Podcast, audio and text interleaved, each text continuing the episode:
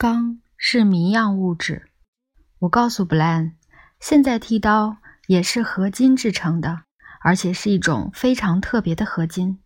我们的祖先花了几千年还是不了解它，它就是钢。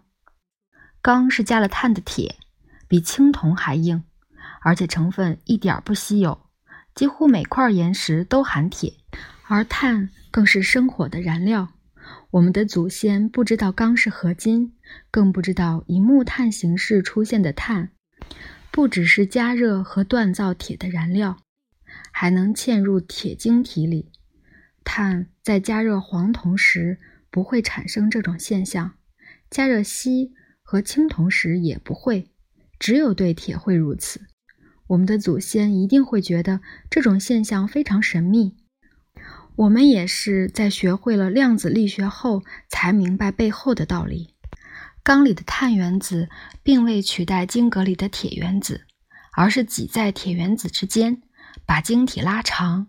还有一个麻烦，要是铁里掺了太多的碳，例如比例达到百分之四而非百分之一，形成的钢就会极为易碎，根本无法用来制作工具和武器。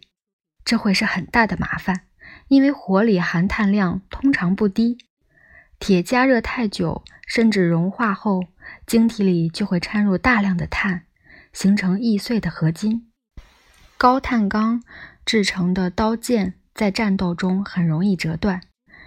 一直到二十世纪，人类在彻底掌握合金形成的原理后，才明白为什么有些炼钢法行得通，有些不行。